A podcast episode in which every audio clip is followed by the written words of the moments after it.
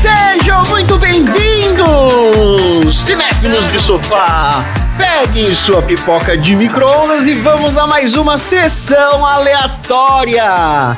Nesse podcast, como vocês sabem muito bem, a gente sorteia um filme, debate temas inusitados, repletos de carros antigos, terno de giz e mafiosos com dificuldades de se relacionar de maneira saudável com seus clientes. Marina, Eu? qual Michael Sullivan é o pai do Michael Sullivan Jr.? É o Sully, lá do Monstros S.A. É, ele chama Sullivan também? Olha, É, o Sullivan. Chama. o Sully é Chama né? o Sullivan. Olha aí. verdade. Ele é o Mike Sullivan também. Não, não. É o Mike Wazowski e o Sully. Ah, é verdade, verdade, verdade, verdade. Ah, mas dá quase um Mike Sullivan. Às vezes ele é filho do Mike Wazowski com o Sully. É, isso aí. É, olha É só. o Mike Sullivan. Aí. André, Ah, se a última foto que você tirou fosse a sua obra-prima, você seria André, o fotógrafo de. meia na canela. André Chavoso, meia na canela. Botei lá minha foto. É A última foto, né? É, foi a última foto que eu tirei. Mandei no grupo lá. Isso aí. Tá bom. Vou gravar pra pôr na sua lápide. Tá bom, obrigado. Chavoso, escreve só chavoso. Dudu, Ô, ó, você e seu pai estão atravessando o país sendo perseguidos por um assassino psicopata. ah, Qual desses tipos seria mais sujeira de ter na sua cola? Um paparazzi, assassino psicopata? Um palhaço de circo, assassino psicopata? Ou um caminhoneiro, assassino psicopata? palhaço de circo, palhaço de circo. Eu tenho horror a palhaço de circo. É verdade? Não, não, não, não vem com essa, não. Socorro. É mesmo? Você tem. Tem, tem fobia de palhaço. Você tem. Como é que chama aquela? Tem uma fobia de palhaço. Ah. Como é que chama isso? Mas Isso é uma patologia real? Courofobia. Courofobia? É, Então você é uma pessoa courofóbica. sou courofóbico. Só tecido sintético pra você, então. Tom, Tô, tô aqui, tô aqui. Tom, você usa suspensórios? Eu uso suspensório. O Tom usa Olha só. suspensórios, ele usa mesmo.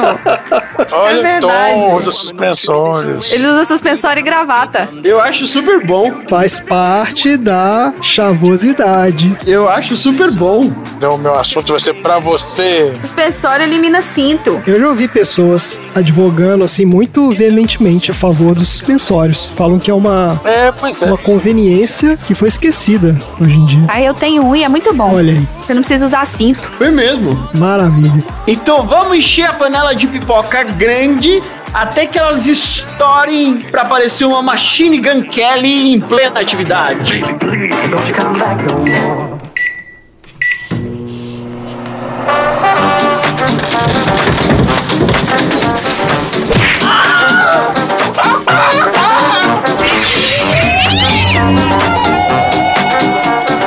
Sessão aleatória.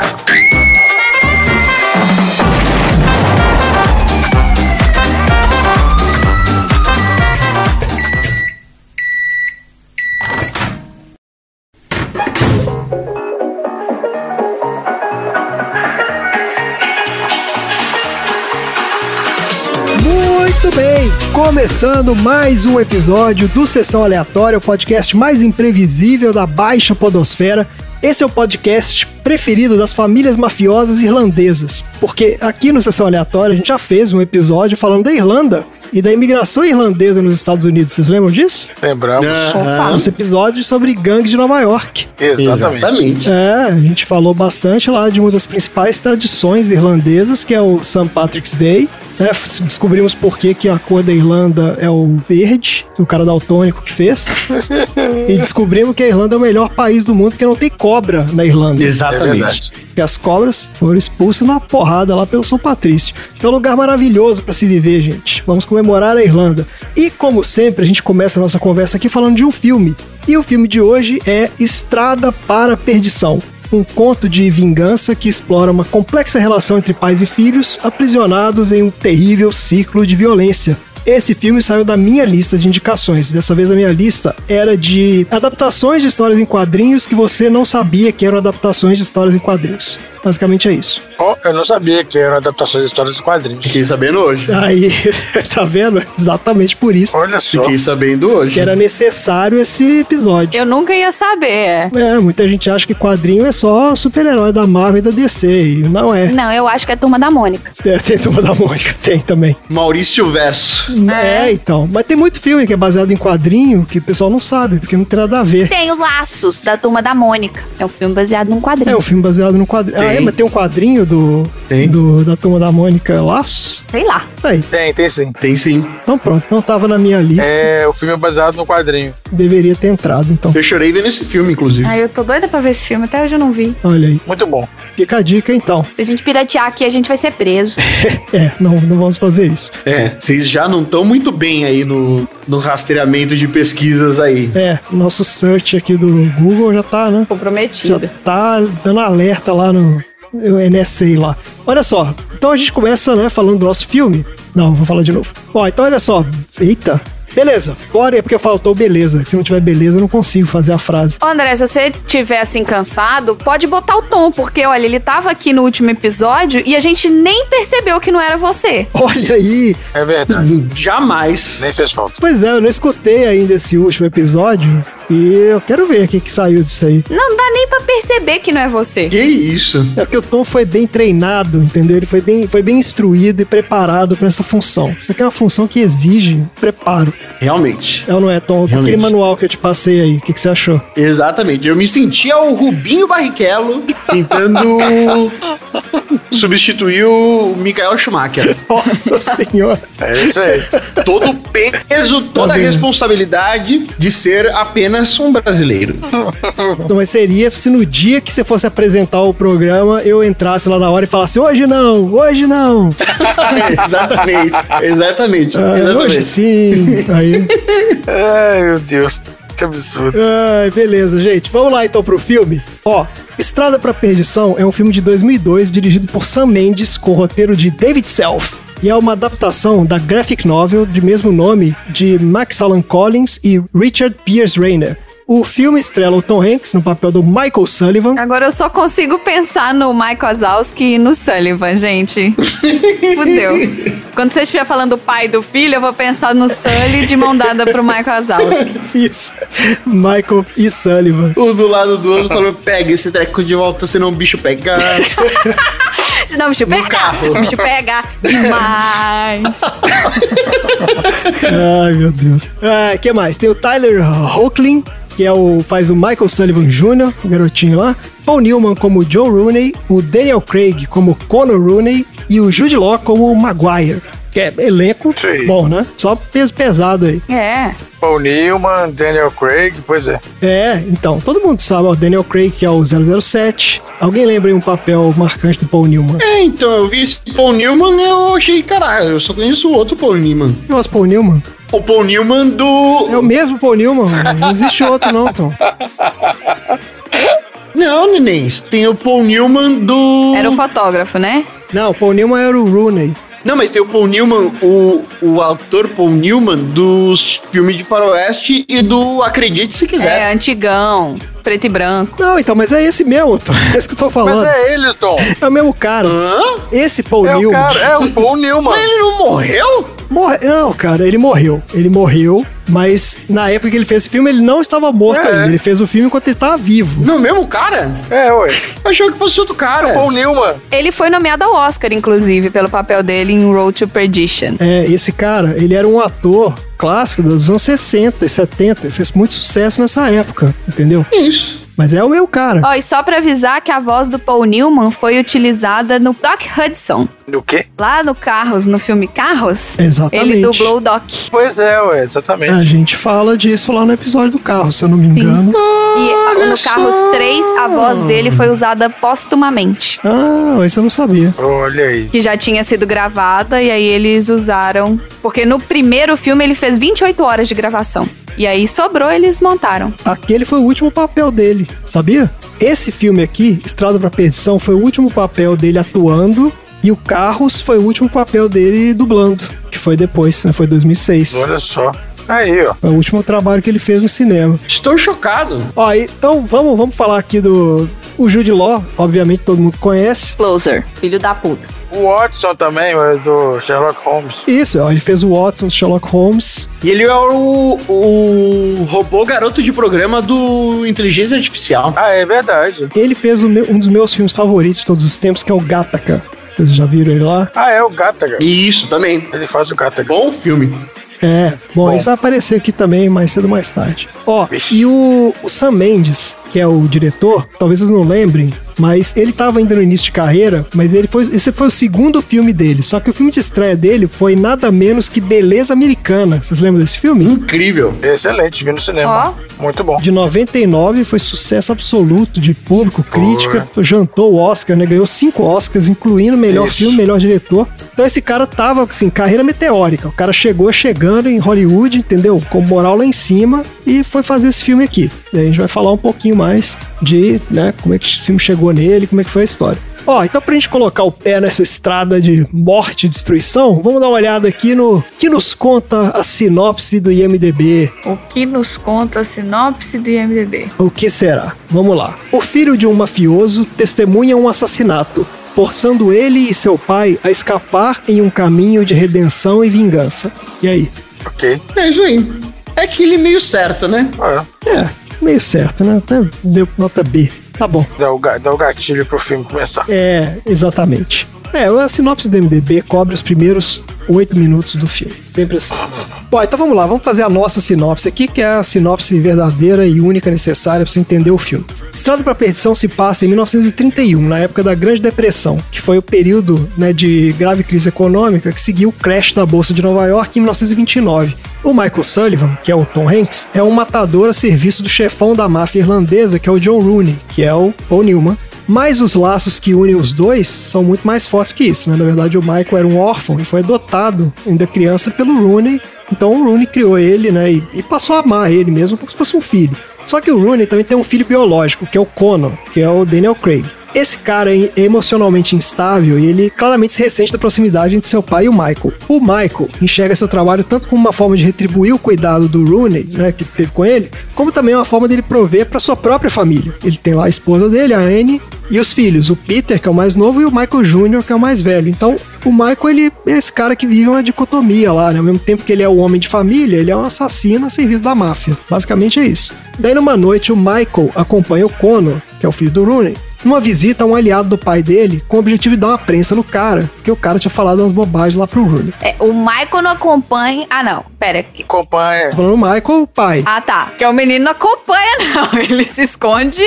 Não, É. então, calma, calma, calma. Aqui esse nome nem é MDB, não. Aqui tem que ir aos poucos. Mas então, esse cara tinha roubado alguma coisa. Você tem que falar o Sully e o Michael Zalski, que aí eu sei quem que é quem. Mike Wazowski!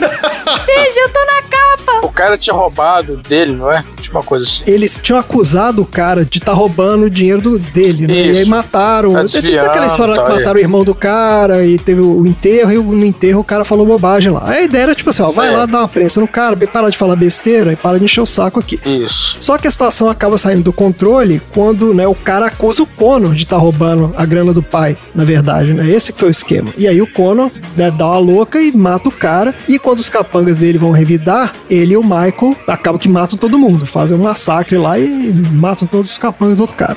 Só que aí o que gera o problema é que o Michael Jr., filho do Michael, acaba presenciando a cena e se tornando então a testemunha daquele banho de sangue horroroso lá. Isso leva a uma tragédia quando o Connor, sob pretexto de promover uma queima de arquivo, planeja o assassinato do Michael e da família dele. Só que o plano dá errado e o Michael e o Michael Jr. conseguem escapar com vida. Isso. Ciente da traição dos Runeys, a quem ele foi leal a vida toda, o Michael e seu filho partem então para uma trilha de vingança e morte que cobrará um preço alto de todos os envolvidos. E é isso o filme, certo?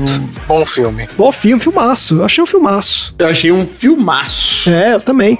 Eu já tinha visto há muito tempo e eu não lembrava direito desse filme. Mas eu, eu reli o quadrinho recentemente. Falei, pô, eu queria ver esse filme de novo. E eu achei um filmaço, cara. Uma baita atuação do Tom Hanks. O Paul Newman também acho que ganhou até Oscar, né? Ou foi indicado a Oscar por esse filme. É, ele recebeu uma indicação. Indicação, isso. E a direção do Sam Mendes, cara, incrível. Esse cara é, é genial, porque ele estabelece super bem todas as relações entre os personagens, mas sem ninguém falar nada, entendeu? Tipo, você vê os, pelo movimento de câmera, enquadramento que o cara fez. Vocês lembram da cena que aparece. Uma cena que aparece ele e o velho lá, o Rooney, tocando piano, os dois vão tocando juntos. Sim. Então, cara, aquilo é uma cena linda que estabelece a relação entre os dois, né? De pai e filho ali. E a- estabelece também a inveja Do outro, é. do filho, é. Tem uma cena muito legal que ele, eles estão no jantar, né? E o filho vai lá pedir desculpa porque ele matou o, o cara. E aí, quando levanta todo mundo da mesa, fica só o filho sentado na mesa, né? A câmera foca nele e de repente ele desfoca do cara e foca n- atrás. Então, os dois abraçados, o Michael com o pai do, do, do cara. Pois é. Então, assim, esse tipo de jogada, assim, isso que é, pô, é um diretor foda, né? Você vê que o cara sabe o que tá fazendo ali. Mas esse filme é cheio dessas coisas, assim. Alguém não tinha visto? Eu não tinha visto esse filme, não. Inclusive, eu achava que esse filme era mais novo do que realmente esse filme era. Não, ele não é novo, não. É. A hora que começa o filme, eu falei, caramba, esse filme é mais antigo do que eu imaginava. Eu achava que esse filme era um filme recente do Tom Hanks. Ah, tá. Não imaginava que ele fosse de 2002. Ah, E aí, a hora que eu vejo que o Tom Hanks não tá grisalho, que o Jude Law não tá tão careca assim, que o Paul Newman não morreu. é, olha aí. Pois é. Eu falei, meu Deus, esse filme... Não, Daniel Craig tava magrinho. Magrinho, ainda não tava gigante, né? Ele tava um mirrado, esquisito. É verdade, menino mirrado ainda. Ah, ele não tava musculoso, é, ele tava magrinho. E né? cheio de cabelo. Ele claramente ainda não tinha licença pra matar. Não tinha, tanto que virou um problema isso. Né, à toa que ele teve que sair pedindo desculpa quando matou, né? Exatamente. É, exatamente. Mas esse filme eu acho que foi o, o filme que o Tom Hanks fez depois do Náufrago, viu? Isso, é isso aí. Ah, é? é? isso aí, foi o filme seguinte. Foi, né? Na sequência. Ele tinha feito o Náufrago, é. Esse aqui foi o que ele fez em seguida. Filmaço.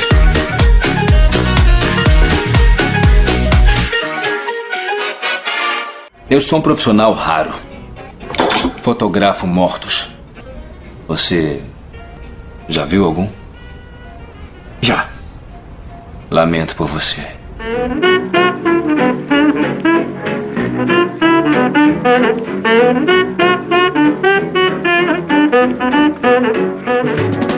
Vamos falar aqui de alguns, algumas curiosidades aqui do nosso quadro Histórias de Produção. Vamos falar então de como é que um quadrinho relativamente desconhecido né, virou esse filmaço aqui que a gente acabou de ver. Aliás, o quadrinho é bom, mas ele não é tão bom quanto o filme é um filme bom. Eu acho que o filme é, é melhor do que o quadrinho em relação a outros filmes. Não sei se fez sentido isso que eu falei. O que só faz o filme ser melhor ainda, né? Porque é difícil fazer isso. né? A adaptação pro cinema ficou melhor do que o original. É, porque na história original, ele não explora todo esse lance, assim, não tem o lance dele ter uma relação de pai e filho com o velho. Então, assim, o filme aprofunda muito mais nisso, entendeu? Na questão do. Ah, Engraçado porque, por ser quadrinho, ele podia ter explorado muito mais, né? É, não, o quadrinho ele é bem. Ele é bem o quadrinho de ação mesmo. Tinha muito mais liberdade. Tem- Inclusive, ele é muito violento, assim, bem mais violento do que no filme. É, o filme. Bom, vamos falar um pouquinho mais disso. Vamos lá. Ó, essa história começa com esse cara chamado Max Collins. Ele era um escritor veterano especializado em livros de mistério. Ele tinha feito várias séries de sucesso. A principal delas era de um personagem chamado Nathan Heller, que era um detetive, obviamente ficcional, que resolvia casos reais. Então a pegada desse cara era isso: ele pegava casos não resolvidos e colocava o detetive dele lá pra solucionar. Entendeu? Então era meio que ele inventou esse estilo literário que ele chamou de True Crime Fiction. Marina vai saber exatamente o que, que significa isso. Você pega os casos, né? Aqueles casos que você fica vendo aí, Marina, de não foi solucionado, não sei o quê, e ele fazia uma historinha onde o detetive dele achava lá e resolvia o negócio. E resolvi, olha só, interessante. É, Bem bolado. isso, então ele gostava muito de pesquisar casos reais, né? E esse filme, inclusive, tem vários personagens aí que são re- baseados né, em personagens reais e tal. Daí ele era um nome reconhecido também de quadrinhos já, porque ele tinha feito a tirinha do Dick Tracy, Olha só, que ele começou a escrever em 77. esse cara do Dick Tracy é o que fez o Dick Tracy? É. O criador do Dick Tracy é um cara chamado Chester Good. Quando o Chester Good aposentou, esse cara foi o cara que assumiu o Dick Tracy. Então ele escreveu vários anos ainda o quadrinho do Dick Tracy. Olha, Então, tudo isso para dizer que ele era um autor respeitado, tanto no meio literário quanto no meio dos quadrinhos. Em 1993, esse cara perdeu o principal contrato dele, que era desse detetive lá, as histórias do Nathan Heller. A editora, ó, não vai rolar mais e tal, pé na bunda do cara. Então, enquanto o agente dele tentava achar alguma outra editora para ele vender essa série, ele recebeu um convite da DC para criar uma história original para o público adulto. E foi daí que surgiu essa história aqui, Estrada para Perdição. Quando o agente dele viu a história, né, porque aí ele, fe- ele pensou em fazer a mesma coisa. Ele falou: pô, eu sei fazer essa história aqui de true crime fiction, eu vou bolar a mesma coisa. Vai ser uma história de máfia. E ele pegou esses personagens que eram reais. Na história em quadrinho, principalmente, ele fala do. O Rooney, na verdade, era um cara que chamava Looney, que era um mafioso mesmo dessa época, que tinha um filho mesmo, que era meio maluco, e eles traíram o principal assassino, né, da gangue deles lá, e esse cara começou a matar eles. Então ele pensou, pô, eu vou fazer a história desse cara aqui. E inclusive tem lá o Al Capone, na história em quadrinhos tem o Elliot Ness também. Ele, em vez de matar o velho, ele pega as provas de que o velho tava metido com contrabando de bebida e tal, e liga pro Elliot Ness e fala: Ó, eu tenho aqui as provas pra prender o cara. Porque a lógica dele é que ele queria. Ele não queria matar o cara, ele queria que o cara fosse preso para o cara passar o resto da vida de- né, na cadeia sabendo que o filho dele tinha morrido. Que era o que ele ia passar. Ah. Caralho. É, então é bem mais sanguinário o negócio. É, ué, claro. Mas aí, ó, seguinte. Quando o agente dele viu essa história, o cara falou, pô, isso aqui tem potencial. E começou a correr atrás pra tentar vender esse roteiro pra Hollywood. Daí esse troço, foi, esse troço foi andando de mão em mão, foi rodando lá, e caiu na mão do Steven Spielberg. Daqui a pouco chega no Leonardo DiCaprio. Vocês estão vendo a história, o tanto que ela tá rodando, né? Eu tô vendo ele rodeando. É. Ainda não tem o Léo aqui, mas ó, o Spielberg adorou essa história e topou fazer o filme. Ele falou, pô, a gente vai bancar esse negócio aqui. Só que ele não queria dirigir, porque ele já estava envolvido em dois projetos lá como diretor, que era o Minority Report, com o Tom Cruise, e o outro era Prenda-me se for capaz. Péssimo, péssimo filme, não. Outro bom filme. Com quem? Com quem? Leonardo DiCaprio. Leonardo DiCaprio. E o Tom Hanks. E Tom Hanks. Sim, mas o que importa é que é o Leonardo. Esse filme não é bom. Tá aqui a conexão Ah. Leonardo desse filme. É. Então é isso. Então o Spielberg não, não quis dirigir o filme e contratou um roteirista lá, que era esse Daniel Self, pra adaptar a HQ. E daí começou a procurar um, um diretor. O Sam Mendes tava na crista da onda lá depois de ter jantado aquele Oscar no Beleza Americana. E tava escolhendo o próximo filme que ele ia fazer. Todo dia chegava na mão dele algum roteiro novo lá. Olha só, ele tava com proposta pra dirigir Uma Mente Brilhante, um outro filme que chamava K-Pax. Vocês já viram esse? Bom também. Que é o Kevin Space. Bom também com Kevin Spacey. Isso. Chegadas e partidas. O outro que é O Vigia. Então, assim, esse cara tava com a pilha de roteiro na mão. Do- só dos roteiros de filme top de Hollywood, assim, dos estúdios mais tops, né? E aí ele recebeu esse roteiro aqui, do Estrado pra Perdição. E aí ele leu o roteiro e falou, porra, adorou, topou fazer o filme na hora. O Tom Hanks entrou nessa história quando ele ainda tava filmando o Náufrago. Daí o Spielberg mandou pra ele o roteiro e falou, cara, e aí, vem fazer o filme aqui. O Tom Hanks adorou o roteiro, só que ele achou muito violento. E falou, não, se eu for fazer aqui, tem que dar uma maneirada aí no negócio. Por isso que o filme é bem menos violento que a história em quadrinho. É, e a, a violência só escala no final também. Exatamente, só escala no final e repara pra você ver que a, a maior parte das cenas de, de violência não acontecem, assim, acontecem fora, da, fora de cena, né? Você ouve o tiro, É verdade. você vê o cara caído e tal, mas você não vê, né? O Tom Hanks enfiando a bala na cara do outro sujeito. Tom Hanks não faz esse tipo de coisa. Cara, no quadrinho ele é muito sanguinário. Cara, no quadrinho, inclusive, o apelido dele é o Anjo da Morte. Então, assim, ele é.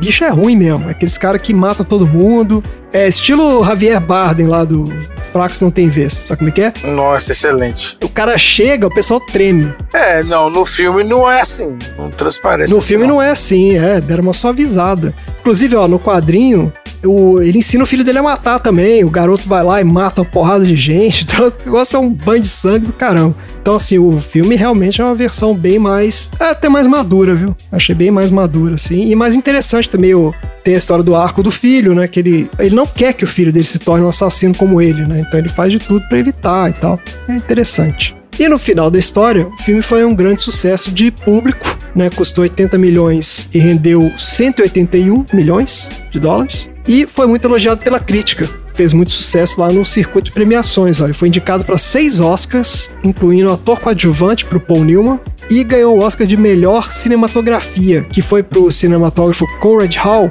que já tinha ganhado também pelo Beleza Americana, porque quando o Sam Mendes veio, ele trouxe esse cara junto. Certo. Né? Então o cara foi o responsável por toda a parte visual desse filme, que é genial mesmo. Mas ele infelizmente faleceu antes de receber o prêmio, né? Foi uma premiação póstuma. Poxa. E é isso, gente. Isso é a história desse filme aqui. Eu gostei bastante. Muito bom. Foi uma boa surpresa. É, isso aí. É, o, o, o psicopata é interessante, né? O, o psicopata paparazzi. Ah, então, o psicopata não tem no- na história em quadrinho, viu? Isso é uma criação pro filme. Olha só. Hum. É um personagem interessante, que ele gosta de fotografar a pessoa morrendo e tal. Isso, porque o, o Sam Mendes, ele achava que tinha que ter algum outro perigo pro Michael, porque esse negócio dele sair matando todo mundo, né? Ele, ele vai para aquele, né, ele vai lutar contra a máfia, mas ele sentia que tinha que ter alguma coisa também perseguindo ele. Tipo assim, pô, Sim, esse cara claro. tá, né, tá atravessando o país aí e tal, ele tinha que ter alguma coisa, uma motivação a mais.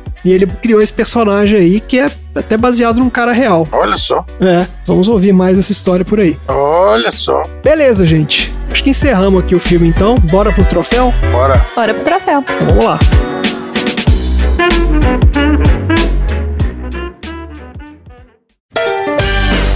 Troféu aleatório.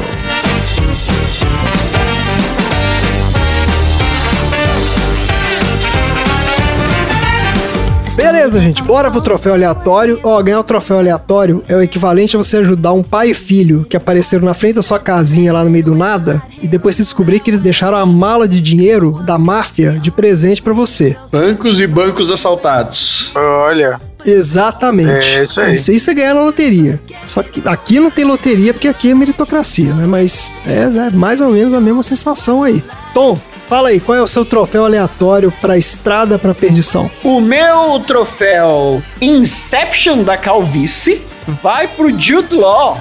Inception da calma. Isso porque o personagem dele, o Harley Maguire, É. usa uma peruca pra fazer com que um ator careca, como Jude Law, pareça ainda mais calvo.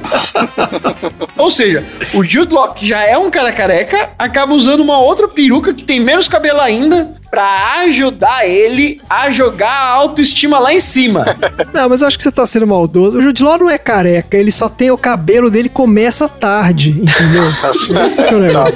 Começa Tá É o Rubinho Baiqueiro dos cabelos. Tá atrasado. o cabelo dele é- começou tarde, mas tá lá, entendeu? Não tá sem cabelo, pô. É, o cabelinho atrasado. É, é isso aí. Tá bom. Marina, qual é o seu troféu aleatório pra esse filme maravilhoso? O meu troféu é o troféu Fica com o Troco de melhor gorjeta, que vai pra quando ele tá assal- vai pro assalto a banco, o primeiro assalto a banco dele, que ele fala: Ah, É verdade. é, Eu não quero nenhum dinheiro de poupança de velhinho. E isso aqui tá aqui pelos seus problemas. E ele deixa, tipo, um, né, um calhamaço de dinheiro pro cara do banco, falando: ó, Dois maços de nota é. fala que eu levei tudo, e se eu vi na televisão, eu volto aqui, acabo com você. Mas assim, a gorjeta tava boa, né? Era uma gorjeta não declarada, então é isso aí. É, ué. Troféu fica com o troco de melhor gorjeta. muito bom.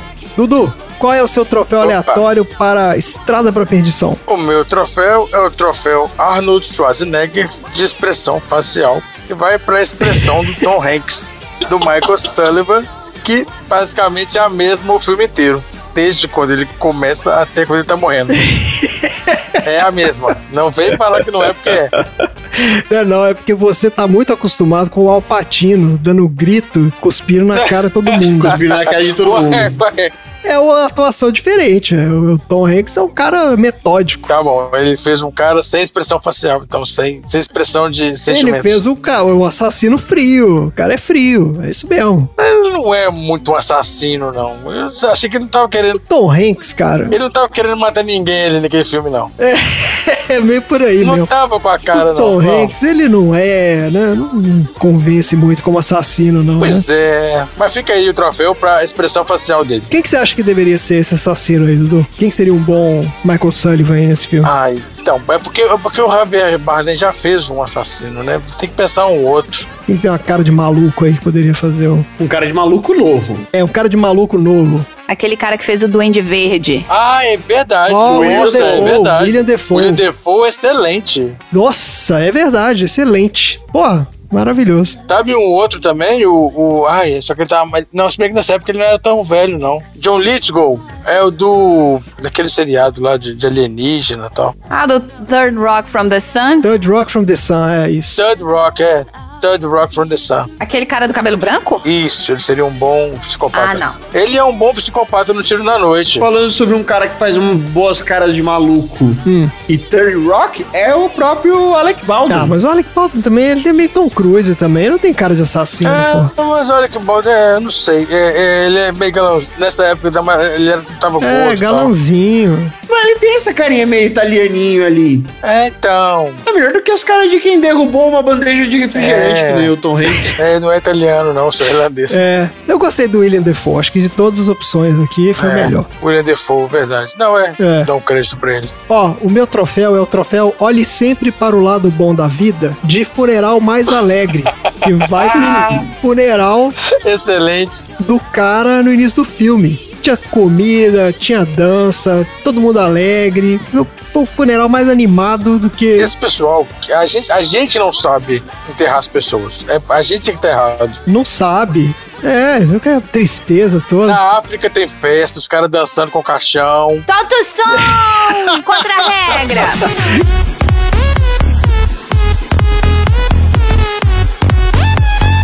Tem uma música dos caras dançando com caixão. Dos caras le- levando o caixão em Gana. É, eu tô lembrando É. do, da- do memezinho, mas não sabia que tinha Isso. música, não. É essa música. Os caras fazem com. é, levam comida, fazem confraternização. Esse lance da comida aí eu acho bem interessante. Ah, fulano morreu, vamos fazer uma receitinha aqui e vamos levar pra eles. Ah, que bom, obrigado. Eu tenho uma amiga que a família dela faz um samba. Faz um nos samba. funera- Nos funerais. Olha aí. É. Parentes e tal, fazem sambinha e tal. Então, sim, tem que melhorar o funeral. Tem que jogar o astral lá pra cima. Vamos lá, tem um recado hoje? Temos, sempre tem recado. Então dá um recado aí, A gente Dudu. sempre tem recado. Hoje é com você. Pra você que ainda não é um aleatório, tá esperando o quê? Coloque aí o seu, a sua sugestão no nosso formulário do Linktree e escolha o filme que você quer que a gente assista e coloque nossos assuntos aleatórios aí sobre esse filme aí. que A gente fale sobre esse filme. Isso aí! Então, ouvinte, já já a gente vai ter a sessão aleatória do ouvinte que vai coroar o nosso aleatório number 6, nosso aleatório número 6. Olha aí. Tá virando uma legião de aleatórias já. Daqui a pouco a gente vai ter aleatórios dois dígitos, hein? Então, Já dá pra jogar futsal com essa galera. Opa, é isso aí. mas se você quiser fazer parte do top 10, manda que ainda tem, a gente ainda tem cinco vagas no top 10. É, depois vai. É, cinco, eu, eu parei pra pensar pra ver se o 10 vale ou não vale, mas vale, né? Porque se é top 10 e não tem o zero, então o 10 vale. Vale, vale, top 10 tá Vale, lá. vale, é, vale, Então, o top 10 vale. O 10, o 10 é, ó, é claro. Top 10 também. Beleza, maravilhoso. Olha aí, que oportunidade, oportunidade de uma vida. Ô. tá ótimo, gente. Você não pode morrer sem essa! Solta o som! Gostei. Muito bom. Eu sou um profissional raro. Fotografo mortos. Você já viu algum? Já. Lamento por você.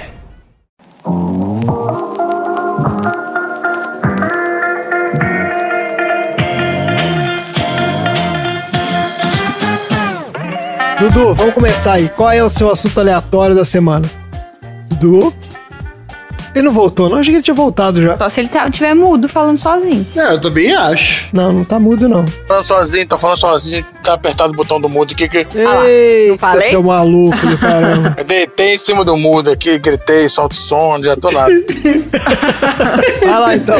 Qual é, Cacete. qual é o assunto? Eu vou falar de uma peça do vestuário, assim como a cartola, vou falar do suspensório. Ah, olha aí, fazendo uma, Olha aí! uma rima podcastica. E Isso, a gente vai, vai montando aí o, o, o- né, Ah, o- tapeçaria. o vestuário aí, vai montando o Isso, vestuário. vamos- todas as peças de vestuário. A gente vai sair daqui com um passeio completo aí em, em vários programas. A gente teve, não, o que a gente falou mais extensamente foi a cartola, mas a gente teve vários, várias homenagens aqui. Da, teve a gravata do Morpheus, É, é, são homenagens. calcinha da Tenente Ripley. É O verdade. pessoal tá ligado A aqui. gente vai né? montar um- uma, uma caracterização aí com esse tanto de peça. A gente falou de como é que você pode usar as roupas do Matrix pra você ir pra uma festa fantasia. Ah, é verdade. é. várias vezes no filme a gente vê pessoas usando suspensório. E eu, que sou pessoa que está ficando mais velho, eu estou pensando em usar suspensório, já que eu já tenho uma boina. Olha,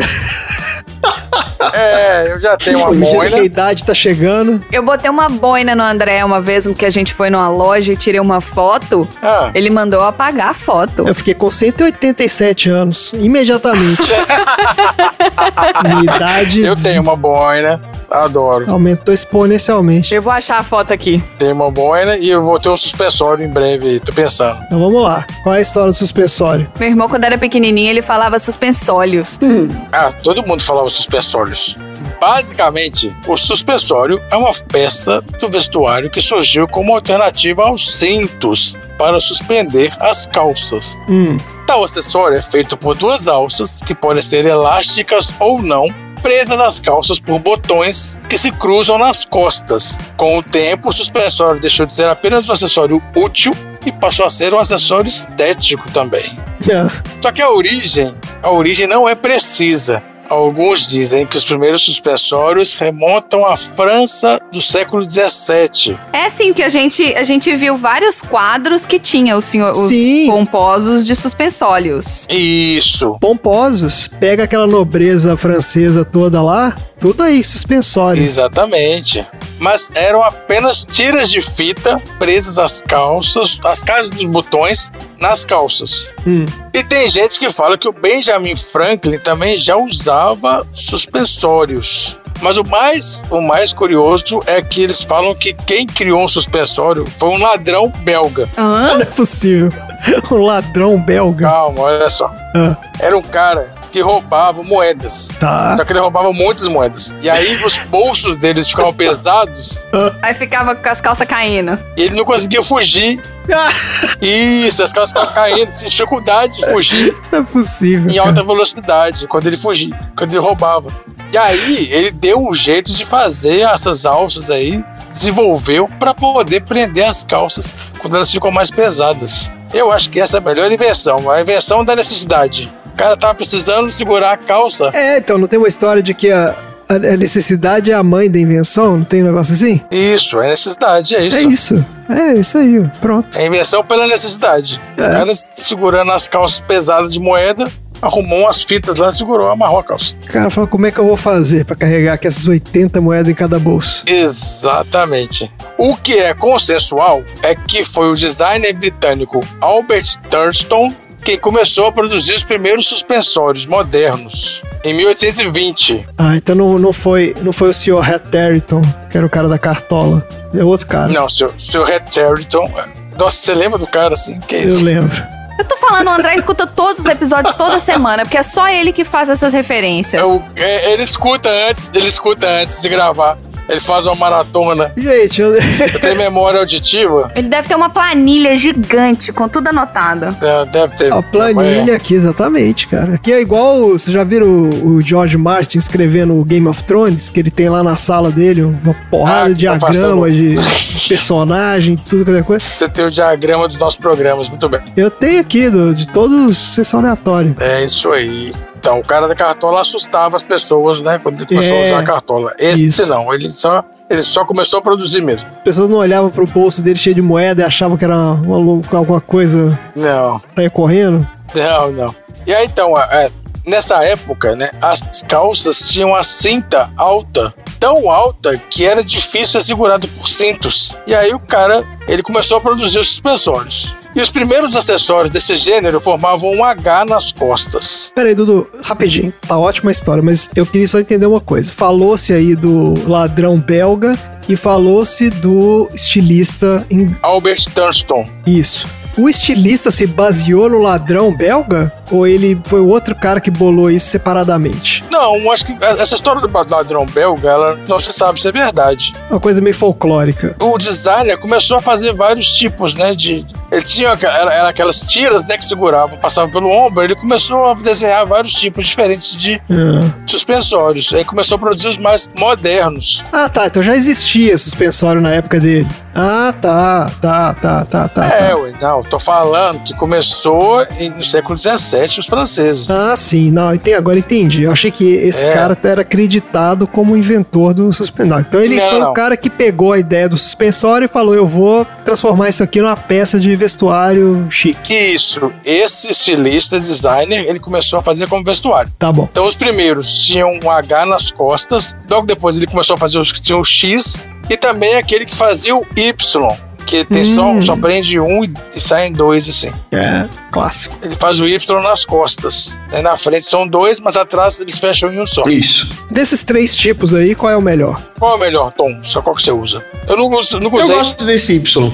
Eu uso o Y também. Ele é realmente mais confortável. Ah, Olha só. Ele é bem confortável, assim. É, é, é isso que eu tô falando. Eu tenho vontade de usar, mas fico com medo de ficar incomodando. Não incomoda, não incomoda, não incomoda. Cinto incomoda muito mais. Incomoda. Botão da calça apertando sua barriga incomoda muito mais. É isso aí. Eu tenho um problema com o meu. Tô tendo um problema com o meu cinto, por isso que eu tô pensando no suspensório É também. isso aí. Qual que foi o meu motivo de ter dado um tempo com o suspensório? Você brigou com ele. Eu tava indo bem, Tá vendo bem? na utilização do suspensório, até que a minha pancinha começou a ficar um pouco mais prominente. Mas Ué, isso aí aqui. Você tem que mudar é- o suspensório. E aí, quando você tinha duas tiras de elástico no ombro, quando uma pessoa via você de frente, de repente essas tiras que estavam no ombro sumiam da sua frente, porque a pancinha ia pra frente e jogava as tiras de elástico pra lateral. Ah, nossa senhora. Isso fez com que eu deixasse um pouco ah, o suspensório de lado, mas gosto bastante delas. Então quem tem pança não pode usar suspensório. Não, n- não pode é uma afirmação muito forte. Todo mundo pode fazer o que quiser. É, Mundo é, livre. Exatamente. Tá bom. Mas pra mim ficou meio esquisito. Mas você acha que esteticamente não ficou muito interessante? Pra mim ficou meio esquisito. Parecia que o suspensório fazia uma curva. Tá Então primeiro, primeiro eu vou emagrecer, depois eu vou usar suspensório. Então tá bom. É. Vou botar aqui na minha lista. Vai lá, continua a história. Olha só, aí o Samuel Clemens, vocês conhecem o Samuel Clemens? Não. Ele é conhecido pelo seu trabalho como o autor Mark Twain. Ah, olha aí, Mark Twain, chamava O Samuel. Mark Twain Ah. se chama Samuel Clemens. Olha só. Ele registrou os suspensórios como correias ajustáveis e destacáveis para roupas, tornando-se um dos primeiros a receber uma patente nos Estados Unidos para suspensórios em 1871. Ele pegou a ideia do cara Não, ninguém tinha feito, e patenteou. ninguém tinha patenteado. Então, mas ele. O cara colocou um, deu um nome, não um nome, não uma função pro negócio, né? Ele descreveu o acessório como correias ajustáveis e destacáveis para roupas. E aí ele fez uma patente nos Estados Unidos, ele recebeu uma patente. Ah, mas eu vou te falar que pra mim isso aí é, é roubo de propriedade intelectual, viu? Mas aí que tal, ué? Apropriação em E débito. ninguém patenteou, não era propriedade de ninguém. É. E o outro cara era de 1820. Então, mas o cara pegou uma ideia que não era dele e foi lá e patenteou e falou: ah, bolei isso aqui. Não, ele falou, bolei isso aqui, ele falou isso aqui, e a partir de agora quem quiser fazer me paga. O que é o. Então, ué. né?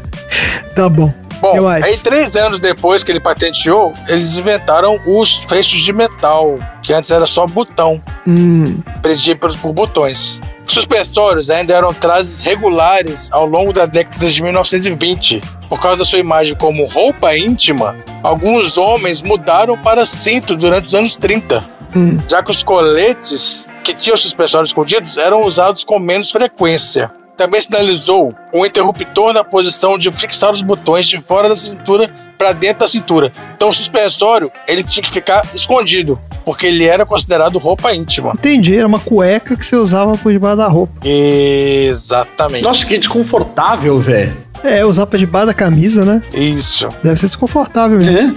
Não, não, não. Ele não ficava debaixo da camisa. Lembra que o cara, o cara bota, os- ele bota uma ca- camisa coladinha, aí bota o suspensório e depois você bota a camisa por cima. Entendeu? Ah, tá. Depois você bota a sua, o seu. Entendi. Você bota um paletó. Tem vários filmes assim, o cara, tipo, o cara usa uma camiseta branca bem colada. Sim, sim, e aí sim. Tá depois ele usa uma outra camisa. É. Então é certo. exatamente isso. Tá bom. Senão ia incomodar e machucar mesmo. É, ficar direto não na pode pele. preciso. Tem que ter uma coisa por baixo. Isso, ó. Então, durante a Primeira Guerra Mundial, esses- os homens acostumaram a usar os cintos dos uniformes e aí o suspensório perdeu a popularidade. A revista Life afirmou que em 1938, 60% dos homens americanos escolheram cintos ao invés de suspensórios. O cinto ganhou a guerra Ganhou. contra o suspensório. Embora o retorno das calças de corte mais largo na década de 40 tenha revivido os suspensórios, eles não dominaram os cintos novamente. Só no Reino Unido que eles continuam, continuam sendo normas para ser usado com ternos e calças sociais. Ah, é? É parte do passeio completo da Inglaterra? Isso. Sim.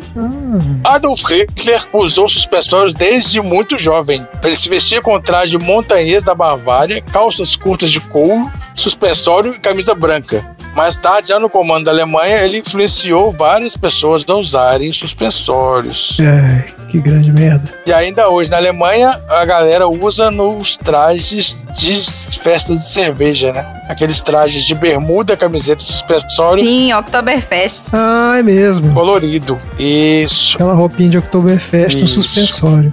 Bacana, né? Suspensório, bermudinha, meia, meia chavada. Meia chavosa. Chavosa. Meia chavosa. É verdade! Os alemães são os primeiros Os chavosos. bavários, tá aí, ó. Ah, São chavosos, é isso aí. Os rockabillys e os punks mantiveram o suspensório mesmo depois Também. que o suspensório saiu de moda. E ele faz parte do guarda-roupa dessas tribos até hoje. É isso Os aí. caras falam tribos. Isso aqui foi, um- foi uma estilista que escreveu. Um abraço aí pra todo mundo do Flogging Molly, do Dropkick Murphys e do Blind Pigs.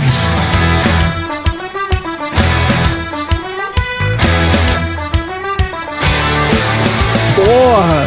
Aí, da hora. Olha aí. Celtic Punk. Na década de 80, o suspensório passou a ser taxado como algo extravagante e começou a ser usado em alguns filmes do cinema, quando a intenção era mostrar um personagem excêntrico. Já nos anos 90, as roupas se tornaram mais largas e a silhueta desapareceu. E aí o suspensório deu uma sumida. Caiu em desuso. Nos anos 2000, teve um sentimento de resgatar aquelas décadas passadas e começaram a usar como vintage e, e retrô. Uhum. Só que aí a- a divide opiniões, né? Alguns apreciam e acham elegante, e outros veem como coisa de gente mais velha. Entendeu? O Tom acha elegante. Eu já acho que é coisa de gente mais velha, por isso que eu tô querendo usar, porque eu tô ficando velho.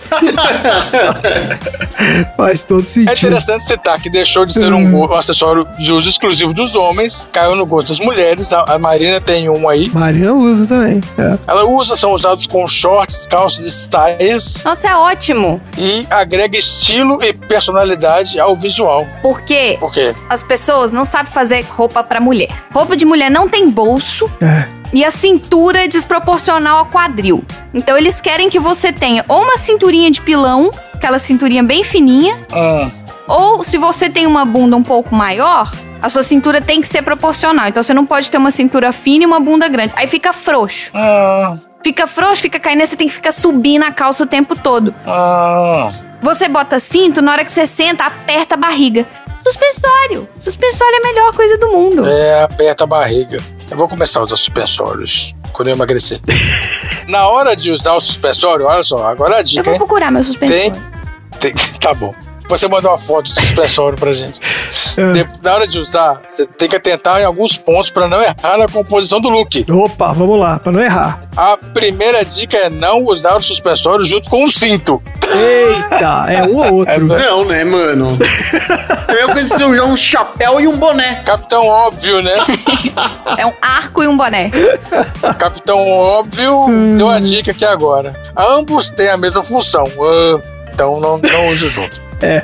Outra dica é tomar cuidado com a regulagem da altura. Nem muito alta, causando desconforto, nem muito baixa, com as calças caindo. A cor deve ser neutra e assim é possível combinar com outras cores, camisas e calças, por exemplo. Não, cor não tem cor, você não tem que preocupar com as cores das pessoas. É, isso é, é a mulher da moda que tá falando aqui, ó. O meu é arco-íris, inclusive. Se você usar um colorido, É mesmo. toma cuidado para não escolher uma cor muito extravagante. Então você usa Já escolhi. uma cor mais neutra, um colorido. Tarde demais. Tarde Tá demais. É. Quando os suspensórios são usados com calças de alfaiataria combinados com uma camisa e uma gravata borboleta, eles são, têm um visual mais clássico. No caso de calça jeans, algumas peças, eh, é, porém poucas, contam com botões específicos para prender o suspensório. É verdade, tem umas calças jeans que tem os botões para fora pendurado mesmo. Eu nunca tinha entendido pra que que servia isso. É É, pra, olha só, de Fantástico. verdade. É isso aí. Para mulheres, as dicas são basicamente as mesmas. O maior cuidado a ser tomado é prestar bastante atenção para que a combinação do look com o suspensório não fique muito masculinizada. É besteira isso aqui, ignora. Ah, gente, pelo amor de Deus, é. Ah, isso aqui foi o- a blogueira, a blogueira da Silva. que botou isso aqui. Blogueira. Ridículo. Eu só queria falar que você não falou do uso mais importante do suspensório. Como assim? Qual é o uso? mano? O uso mais importante do suspensório é pra você segurar lençol de elástico na cama. Ah, Ah, não sabia disso não, olha só. Ah, é que você tem esse lance. tem. Eu comprei suspensórios pra poder segurar o lençol, porque tem gente que dorme na minha cama e saco que mexe a noite inteira, e acordava com os lençol tudo enrolado. Ah, isso acontece lá em casa. Aqueles são suspensórios? Eu sempre achei que eram elásticos especiais pra. Não, são suspensórios. ah, São suspensórios, olha só. eu não sabia. Vamos mandar para vocês aqui, ó, alguns modelos de suspensórios. Nós temos suspensório para meias. Ah, eu já vi isso. Esse suspensório de meia eu já vi. É, esse aqui é pra você quiser ficar chavoso e não ter perigo Pra da ficar meia. chavoso, é- pra meia sem, cair. sem, sem perder a chavosidade. Suspensório de camisa, já vi esse aí. Suspensório para camisa ficar esticada. Ah, não, gente. Nós temos outra aqui, ó. gê- gê- ó, Esse aqui é o gênio. O cara fez o que você junta a camisa e a meia. Ah, inacreditável isso. É o suspensório que, pra- pra quem não tá entendendo, você prende na meia e você prende na camisa. E você por- prende a camisa na meia. Meu Deus, gente. Meu Sensacional. Deus, cara. Não, não pode usar com short isso aqui, né? Então isso aqui tem que ser debaixo da calça. Não sei como é que usa isso depois. que- que- Como é que você faz? Basicamente é isso. Agora acabou. E pra mulher tem o que segura a meia, né? A meia arrastão no conjuntinho de lingerie. Ah, não, mas isso aí é, é, é Cita Liga. Quinta liga, é. É outro nome. Mas é o, mesmo, é o mesmo grappling hook do suspensório. Ah, tem- eu achei o outro aqui, que é o suspensório escrotal também. Ah, O quê? Meu Deus, gente. Tem, que eu vou mandar pra vocês. Como é que Fica beliscando. Ai! Aí, ó. Que maravilha. Não é possível. Ah, mas como assim, cara? Eu não entendi isso aqui, não. Para atletas, gogoboys e quem tem algum problema de cirurgia e tal nessa região. Gente, É pra segurar pra não ficar caindo balançando? assim? Atletas, gogoboys e pessoas que fazem cirurgia. Pra não bater, é isso? Então, é- é exatamente. Se você faz uma cirurgia, você tem que ter um. Pra ter uma proteção eu ali. ficar com o peru suspenso. Isso. Se você É. trabalha balançando também, é bom que protege, entendeu? Olha, balança. Pra evitar lesão.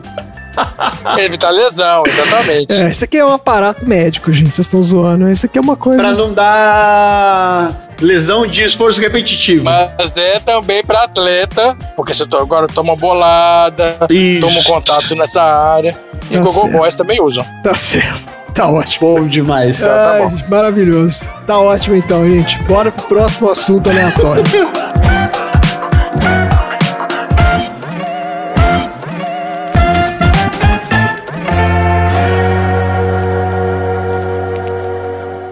Eu sou um profissional raro. Fotografo mortos. Você já viu algum? Já. Lamento por você.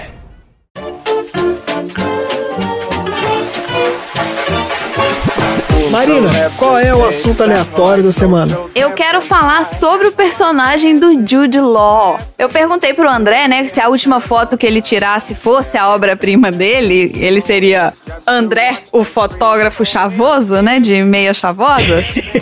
Eu quero falar sobre o Ouija.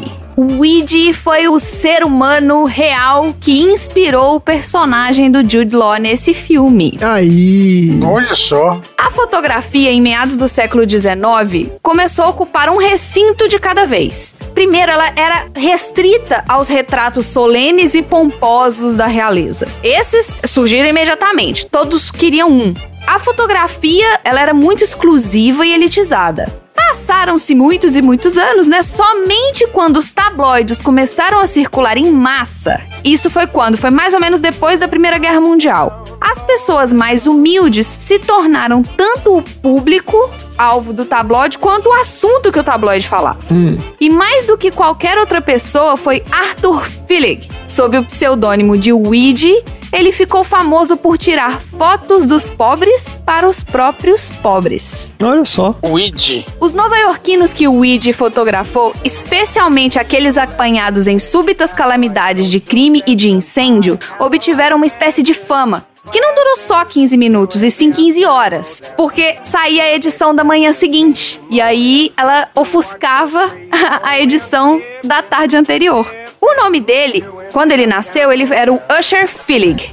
Ele nasceu em uma família de judeus galegos em 1899 e se tornou Arthur algum tempo depois de, de que sua família se mudou para os Estados Unidos. Ele morava no Lower East Side, em Nova York. De acordo com Bonanos, que foi a pessoa que escreveu a, a biografia dele, o seu senso Peraí, de como é que era o nome do cara? Bananos? Bonanos. Ah, Bonanos. Bonanos é o cara que escreveu a biografia do Arthur Feeling. Não, é o nome e sobrenome? Bonanos? Não, não, é o sobrenome dele, Bonanos. Ah, Bonanos. Tá bom. É, é banana, só que Bonanos. Entendi, Bonano. Tá bom. Então, o Bonanos falou que o senso de família do Philip era tão mínimo que em vários lugares que- onde ele escreveu as memórias dele, cada vez ele escrevia uma quantidade diferente de irmãos. Ele não sabia quantos irmãos ele tinha? O cara, olha só. Não.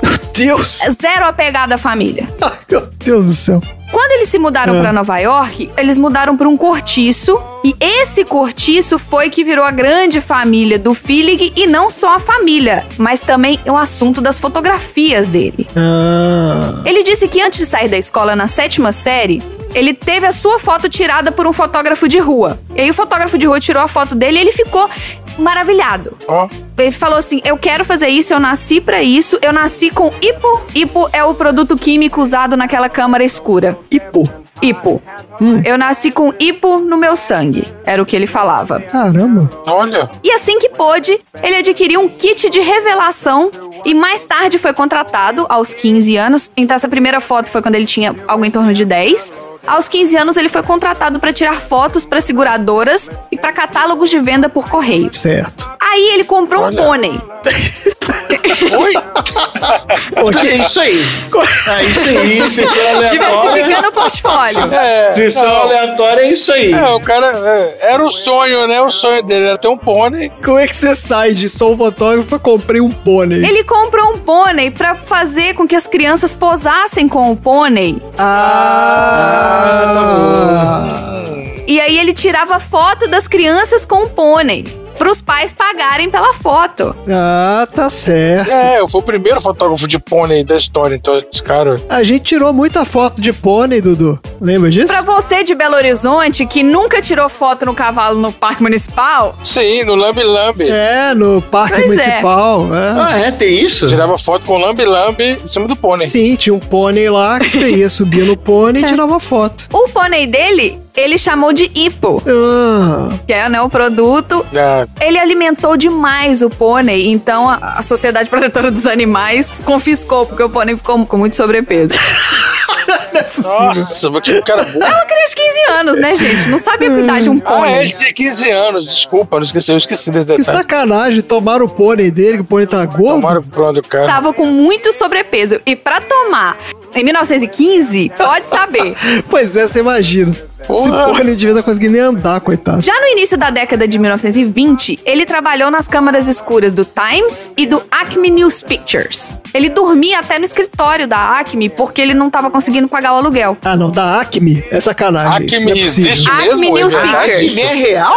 Eu achei que era o desenho. Não, não, não, só. não, não, não, não, Não, não é a Acme Desenhos, é o, o jornal chamava Acme News Pictures. Mas é Acme mesmo, do mesmo jeito que escreve no desenho? ACME? Inacreditável. Acme, a CME, sim. É Ele e o Willy Coyote dormiam lá. É, pe- me perdi aqui, peraí. Foi bom, não pagava desculpa aí. aluguel. né, Fiquei muito emocionado com o negócio do Ah, Acme. ele era o fotógrafo à frente da concorrência, por quê? Porque ele aprendeu a revelar suas próprias fotos no metrô enquanto ele se deslocava do momento que ele tirou a foto até chegar no jornal. Então ele já chegava no jornal com a foto impressa. Caraca, Que isso? chegava com a foto revelada já. Mas É. como? Ah, mas precisa ter a câmera escura? Como é que o cara fazia? Não sei. Ele desenvolveu uma técnica e aqui fala que ele te revelava a foto no Esse metrô. cara é genial, então. É, devia levar um cobertor escuro, alguma coisa Devia assim. ficar igual um cobrir a mendigo cabeça. É, coberto, assim, no coberto metrô. lá, revelando foto. Que maluco. Ou então, ele trabalhava enquanto le- o metrô tava entre as estações, que ele ficava escuro, ficava passando assim, ficava escuro, é, acendia, ficava escuro, Não, ficava escuro. Aí mano. ele tava Mas trabalhando não tinha. enquanto tava escuro. Tá bom. A Acme News Pictures, gente, também foi conhecida como Acme News Fotos, era uma agência de notícias que operou de 1923 até 1952. E não tem nada a ver com a- as indústrias É, Acme. eu jurava que indústrias Acme era só desenho. O Ouija, ele tinha uma câmera Speed Graphic, que era resistente como qualquer coisa e construída principalmente de alumínio e aço.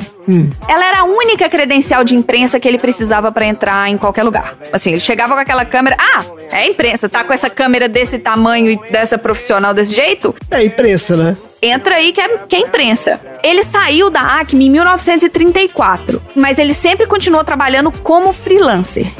Fotógrafo freelancer. Mas sempre mantendo contato com o Pernalonga.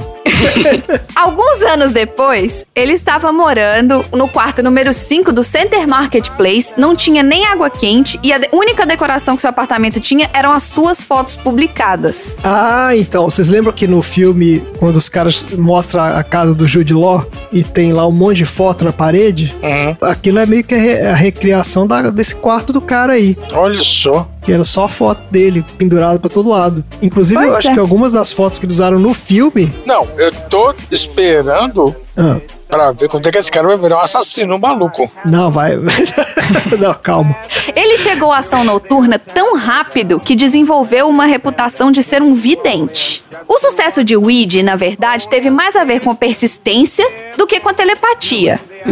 Ele conectou uma campainha na sua sala ao alarme do corpo de bombeiros. E ele também teve uma permissão para instalar um rádio de polícia em seu Chevrolet 38. Que isso, gente?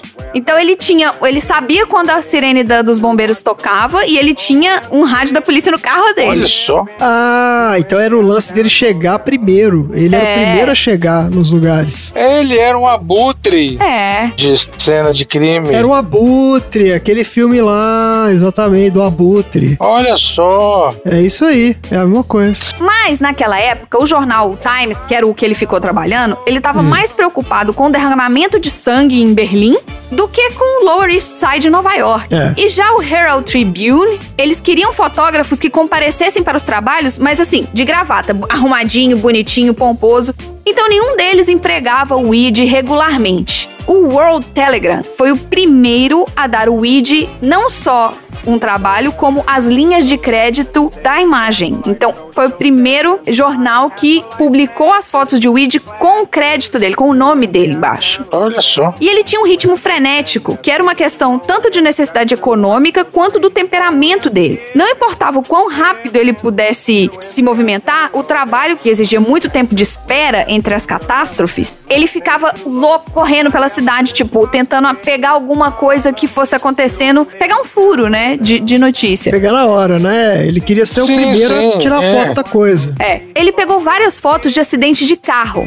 Essas fotos pagavam em torno de 2 dólares e 50 cada foto. Meu Deus, cara, dois dólares. O primeiro livro de fotografias dele foi publicado em 1945 e que tem um esboço de um cheque da Time Incorporated que pagou 35 dólares por dois assassinatos. Tá escrito no cheque. Uma fortuna. É, A tragédia vem de jornal. É. é, sempre vendeu, né? Tá aí o cara É. lá nessa época. Agora, durante os três dias, ele teve um sprint de três dias. Foi um assassinato usando um martelo, um incêndio criminoso, um acidente de caminhão, uma briga de seguidores do pai divino do Harlem e o registro de uma jovem malfeitora. Essas cinco coisas aconteceram em três dias. Meu Deus, É, ficou rico. E ele sim, o o Weed, ele gostava de ser conhecido como o fotógrafo oficial da Murder Incorporation. É tipo, das É. corporações assassinas. Né? Ele se deu esse codinome. No verão de 36, Ele tirou fotos da adolescente Gladys McKnight e do seu namorado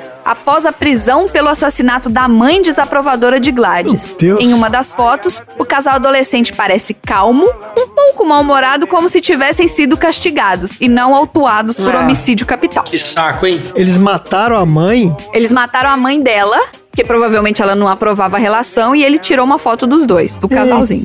Tá, Richthofen. É. É. Puta merda. O Id, ele nunca teve o desejo de fotografar um assassinato no momento que ele estava acontecendo. Que bom, hein?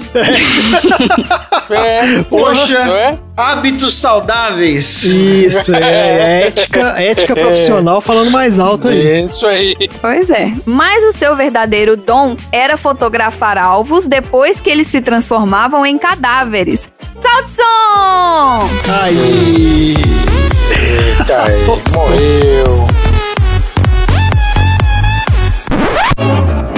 Ele costumava comentar que se esforçava para fazer com que os mortos parecessem que estavam apenas tirando uma soneca. Jesus, cara. As fotos de Ouija estão cheias de pessoas que dormem de verdade, entre aspas. Junto com aquelas que fingem dormir de forma cooperativa para a câmera. Não, ele pedia pra galera dormir e tirar foto. Ele te saía tirando foto de gente tanto dormindo morta, Bêbado. quanto de pessoas dormindo bêbado, mendigo. Olha só. Mas porque ninguém percebia a diferença, é isso? Não é que ninguém percebia a diferença. Ele era um maluco do caralho. Era coisa dele de quando ele tirar foto dos mortos, eles estão parecendo que eles estão dormindo. Então, na hora que você olha a foto de um morto e na hora de um, foto de uma pessoa dormindo, você não vai ver diferença na visão dele, entendeu? Tá bom. Credo. Você fica na dúvida. Talvez a faca enfiada no peito seja um, né? É, às vezes, né, dá aquela dica, né? É. Um indicativo. Isso, dá uma dica ali. Talvez o cara não esteja só dormindo. Pois é. O que mais? O Id só aprendeu a dirigir em meados de 1930. E antes dele ter a carteira de motorista, ele confiou em um motorista adolescente. Olha aí outra conexão com o filme. Olha só. Que não só o levou apenas às notícias de última hora, mas também o levava a seu bordel favorito. Ah. A senhora ali, chamada May, tinha um olho mágico na parede e ela e o Weed ficavam, assistia, ficavam assistindo o desempenho do menino chofer na sala ao lado. Maluco. Que maluquice, gente. Maluco total. Que isso. No verão de 1940, ele capturou um grupo de banhistas observando um esforço para ressuscitar um nadador afogado. Porém, o foco da foto é uma jovem muito bonita olhando para a câmera. Então, é uma foto com todo mundo desesperado e a menina sorrindo para a câmera. Olha só. Estudiosos dizem que ele às vezes dava à verdade uma ajudinha extra. Eita, olha aí. Hum, Olha aí. pronto. Ele chamava isso de pequenos ajustes. Você tá um ajustezinho, o cara tá vivo, É. a gente mata ele. Mas não tem relação a, a assassinato em Ah, si, não. tá Mas bom. ele manipulava algumas cenas pra poder fazer fotos que chamassem atenção. Mais impactantes, né? Fotógrafo faz isso mesmo. Não, mas o cara não mexe na foto, no, no cenário da foto pra tirar. Quem tira foto de animal mexe. Total. Não, mas tu tira foto de morto. Não, tô falando que o fotógrafo normalmente mexe sim no cenário. Ele posicionava pessoas nas fotos pra que a foto passasse uma mensagem diferente do que era a realidade. Por exemplo, é, uma das trapaças dele é uma foto que tem uma mulher desgrenhada e pobre que ela olha com desdém pra um par de senhoras bem vestidas, que estão de peles e tiara chegando à ópera. Na verdade, as mulheres estão super naturais e a mulher que tava olhando elas com desdém, ele contratou a mulher, embebedou ela pra ela ficar muito louca e fazer a cara na foto. Então, ele embebedou a mulher e botou ela lá, esperou alguém entrar na, Não, ué. no teatro pra tirar essa foto das diferenças da realidade do rico e o pobre, entendeu? Isso. Meu Deus, gente. Então ele chegou a um ponto onde ele começou a manipular as fotos. Ele morreu de um tumor no cérebro no Natal de 1968. O Wilcox era, o- foi o herói silencioso da história de Weed. Ele começou a organizar todo o trabalho que era super abundante e desigual. Esse cara que tava montando o histórico do Weed viveu até 1993 e ele tinha uma premonição de que a era fotográfica não ia acabar ali. E que ia chegar um ponto onde aquela garota sorridente na praia não ia precisar de um fotógrafo da imprensa para se fazer notar.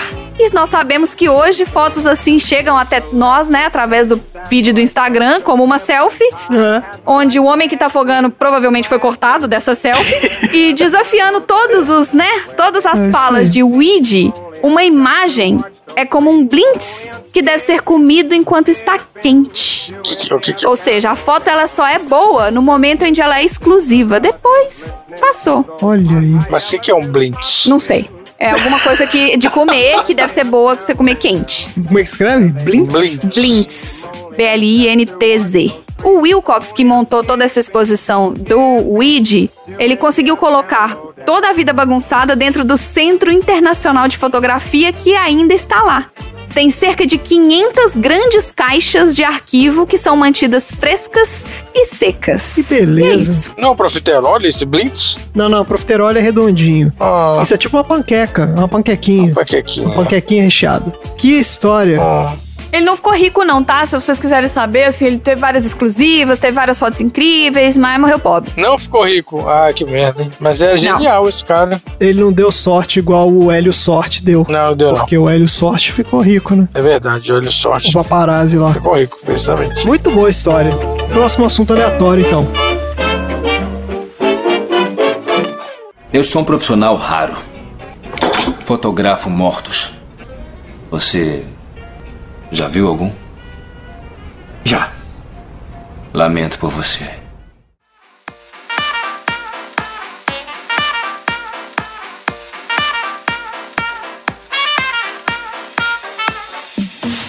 Bom, vamos lá. Qual é o assunto aleatório da semana? O nosso filme de hoje conta a trajetória de Michael Sullivan Jr., Isso. ajudando seu pai, Michael Sullivan, a lidar com problemas profissionais de conflitos de equipe.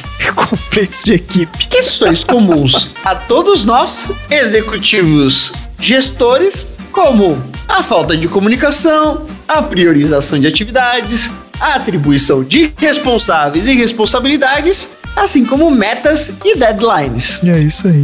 O problema é que este é um nome muito comum.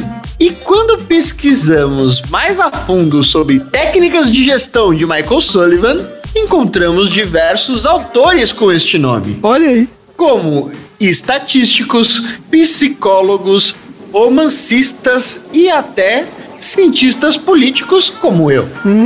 E aí, por isso, eu acabei perdendo o foco e eu vou hoje falar sobre o Ivan Newton de Souza Lima. Que? Que? O Michael Sullivan de Recife. Nossa, lá vem o Tom. Neste meu novo bloco chamado Discografia Tonzeira, falaremos mais sobre um dos maiores hitmakers do Brasil. Ah. Músico, compositor e produtor musical brasileiro, incluído no Latin Songwriters Hall of Fame, Olha aí. na sétima premiação do Lamus Awards e que acabou de celebrar os seus 70 anos. Olha aí. Esse é o Michael Sullivan da dupla Paulo Do Massadas? Sullivan Massada? Esse mesmo. Exatamente. A gente já falou do Sullivan e Massada aqui no episódio onde a gente falou da TV Colosso. Ah, olha aí. Exatamente. Tá tudo conectado. Vamos lá então.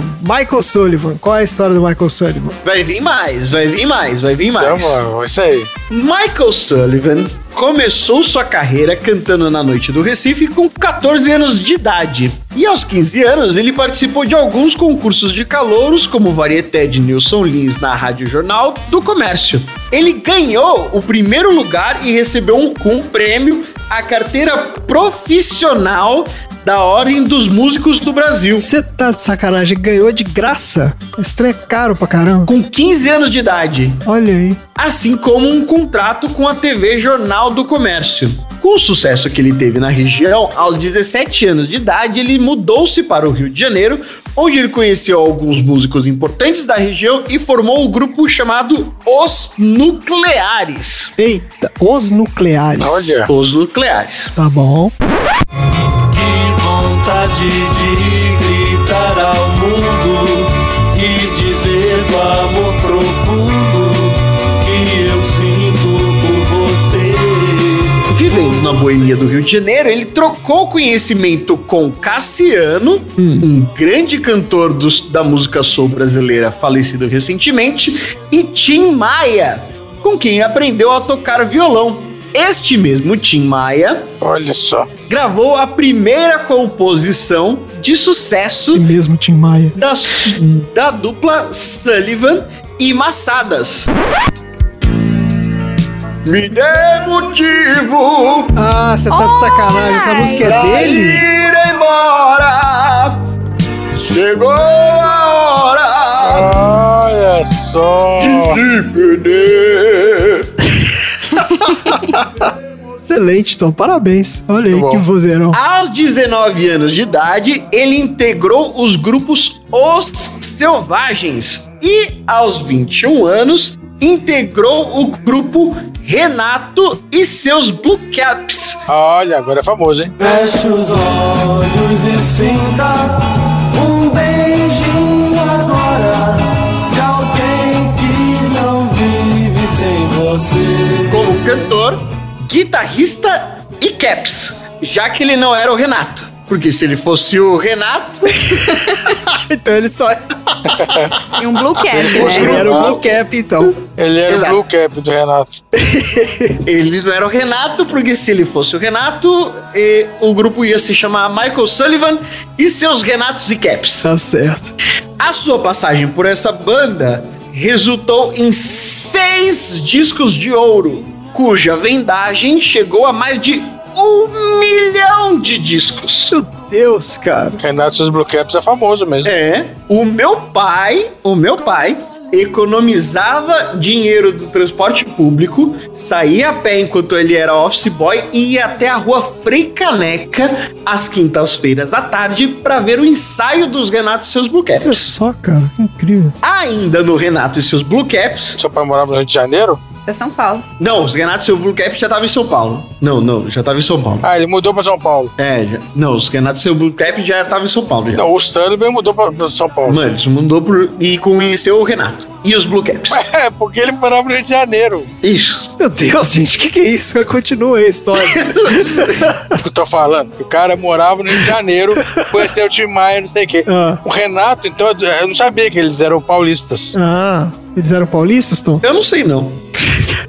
É porque você mudou de Rio de Janeiro pra São Paulo muito rápido. Desculpa aí. O cenário mudou. Não, eles estavam aqui em São Paulo. Eles estavam aqui em São Paulo, mas se eles eram paulistas... é- Não, não, tá bom. não Não, tudo estamos em bem, São tudo Paulo. bem. Esse é o ponto. Tá.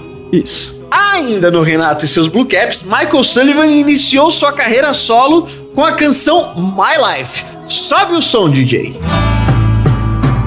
If you see my life, you know um dos compactos mais vendidos do Brasil, superando a marca de um milhão de cópias, o equivalente a um disco de diamante, ou seja, um disco com uma música sozinho vendeu um milhão de cópias. é inacreditável. Não, mas ele só tinha uma música? Era o single. Só tinha uma música, a música chamada My Life. Era um single, cacete. Inclusive, foi só nessa época que ele passou a adotar esse nome em inglês. E ele só fez isso depois que houve o sucesso da música Feelings, interpretado por um outro brasileiro chamado Morris Albert. Essa música é conhecida por todo adolescente do final dos anos 90, porque esta música Feelings é a faixa 4 do disco mais famoso do Offspring chamado Americana. Como é que é? Hã?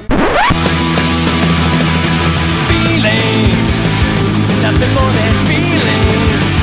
Trying to forget my feelings of hate. Ah, tá. É verdade. Que eu lembrei. É, isso mesmo. É uma versão do Offspring. É, é. Feelings! Uou! Feelings! Uou! Essa música é a música de um brasileiro chamado Morris Albert. Tá ótimo. De 80 a 86, ele foi integrante do grupo The Fevers, que só tem esse nome esquisito, porque o nome original era The Fenders, em homenagem à marca de instrumentos musicais. Ah.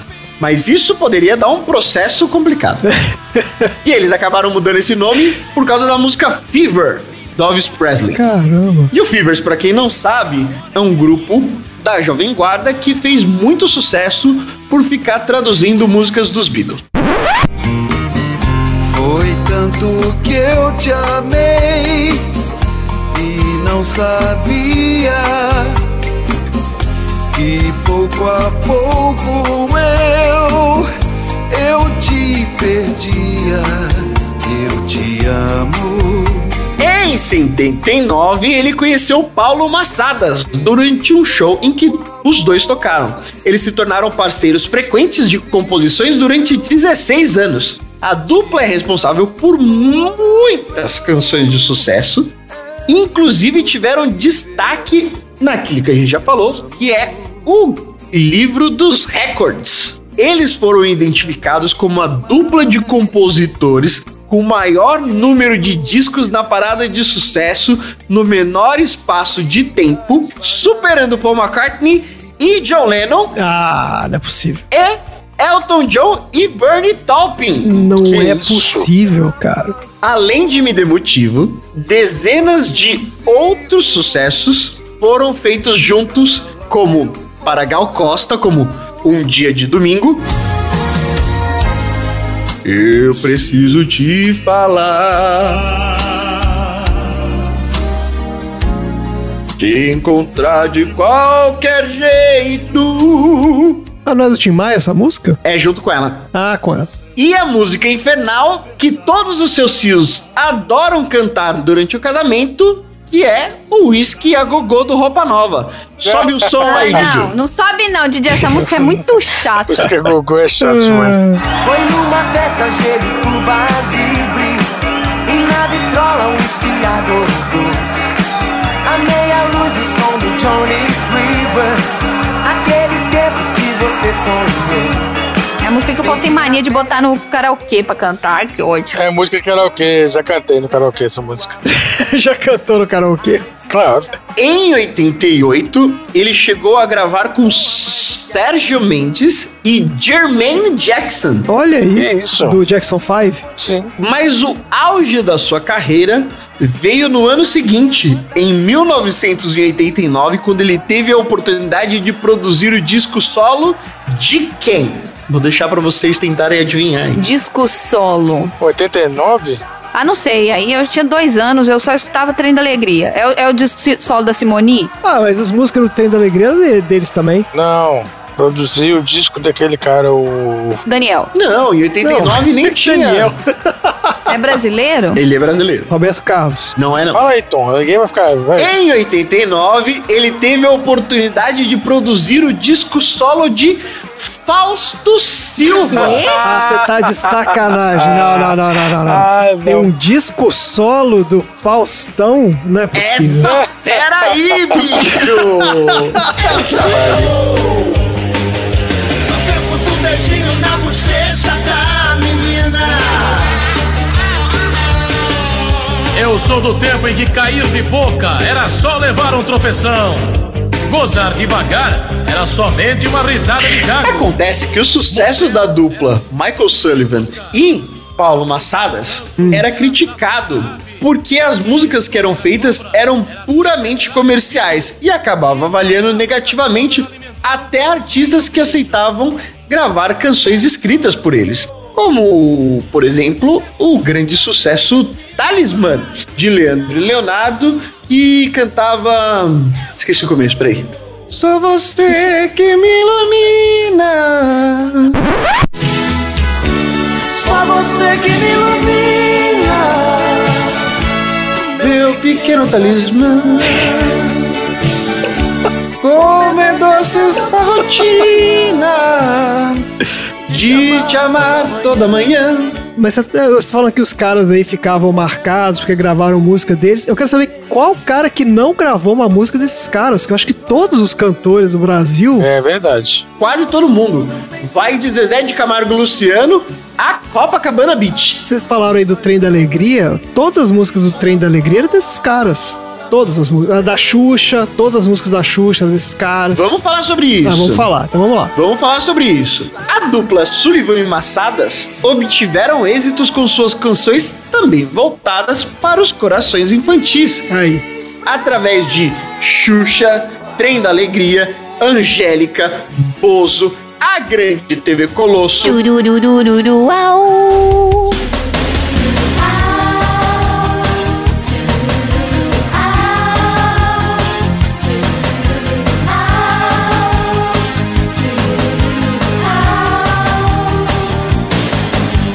Família Dinossauro, Família Dinossauro? Tinha música do. Atim e Espirro, Mara Maravilha, He-Man, Thundercats, Cavaleiros do Zodíaco, É. Os Trapalhões e vários outros. Ele fez também a música do Cria Esperança, não foi? Exatamente. Ah, Amigo, amiga é tão bom ter amigo. é A gente precisa de amigos do peito, amigos de fé, amigo irmão, igual eu e você. amigos. É isso aí. O Michael Sullivan ganhou muito dinheiro nos anos 80 fazendo músicas infantis no ritmo de power metal. Que, que é Baby Metal? Deu power metal. Como assim? mundo de Eternia bem distante daqui. Na luta pela paz, um guardião vai surgir. Quem souber cantar a música do He-Man aí, que vai estar no fundo, sabe muito bem que não tem diferença nenhuma entre a música tema do He-Man e uma música do Iron Maiden ou do Manowar. Do Menor. É, isso que eu ia falar.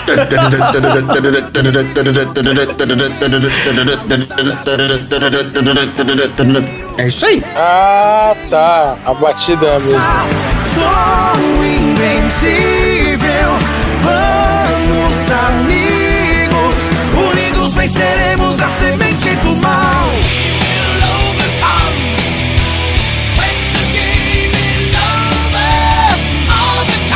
Ele usa a batida é Steve Harris no bar. Exatamente. Ao todo, a dupla compôs aproximadamente 350 canções infantis. Meu Deus, cara. Nossa, só as infantis, só as infantis. Unido, unido, unité. Oh, salamé, mingué. Oh, Sorvete colorê. sonho encantado, onde está você? Ele foi o visionário que observou a Xuxa como um talento. Lua de Da cristal música. que me faz sonhar, faz de mim estrela que eu já sei brilhar. E grande compositor dessa canção que a Marina está aí aquecendo os nossos corações.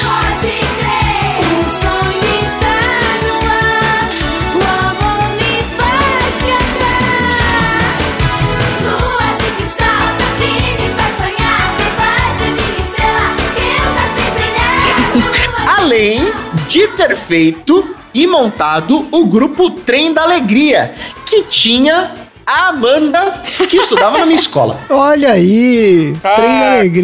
começou. Sempre tem uma referência. Lá, lé, li, ló, lué, lambada.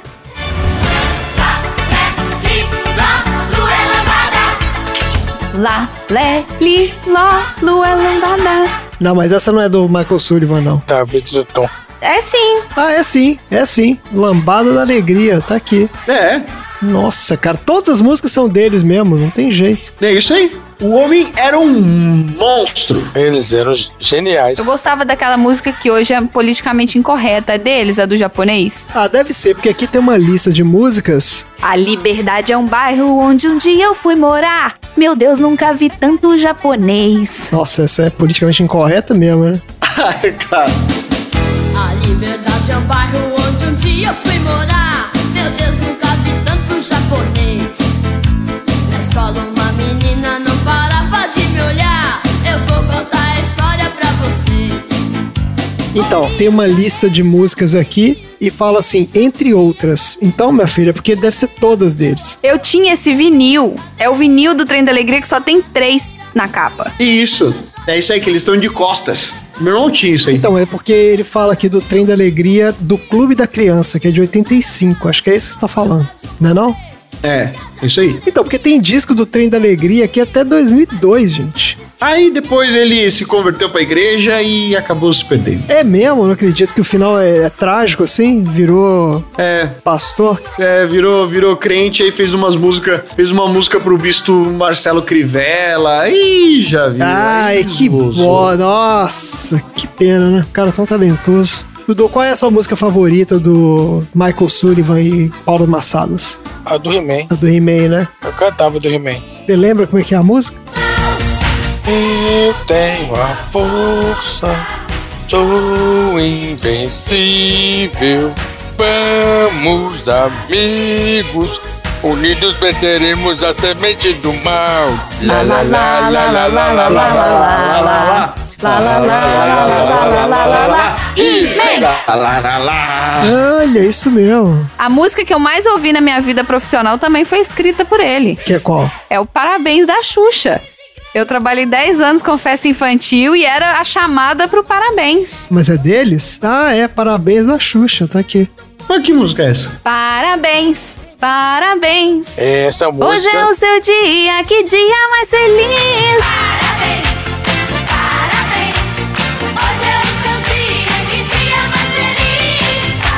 Parabéns. Mas a música é da Xuxa, né? parabe- É o Parabéns da Xuxa. É o nome da música, é o Parabéns da Xuxa. E substitui muitos parabéns pra vocês, isso daí. Eu acho que É. dura- pelo menos nos anos 80 e 90 substituiu totalmente. Não, é, essa música é. Essa música. Ah,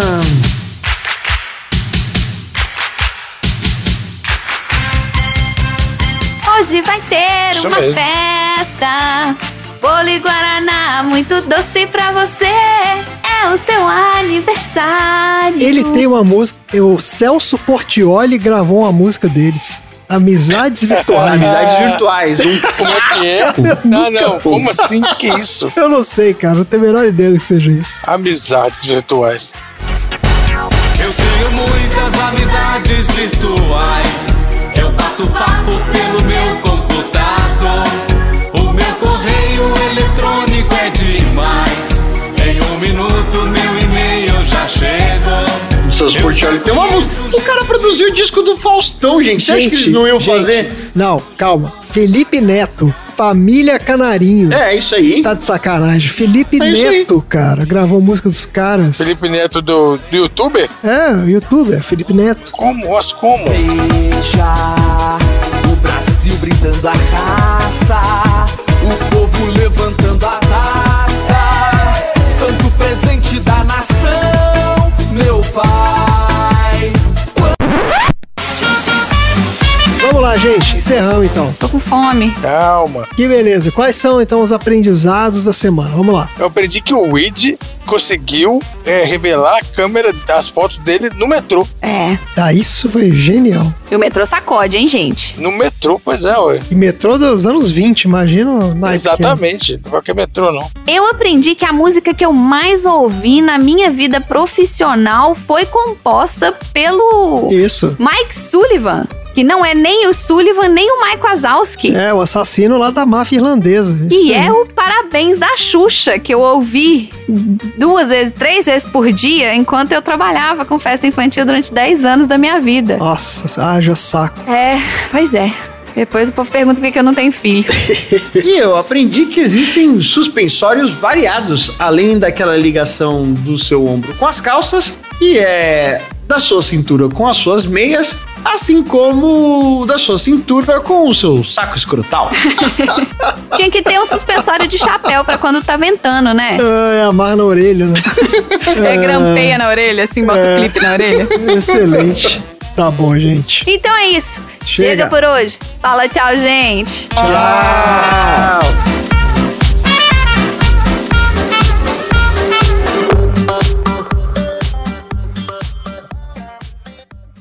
Fim da sessão.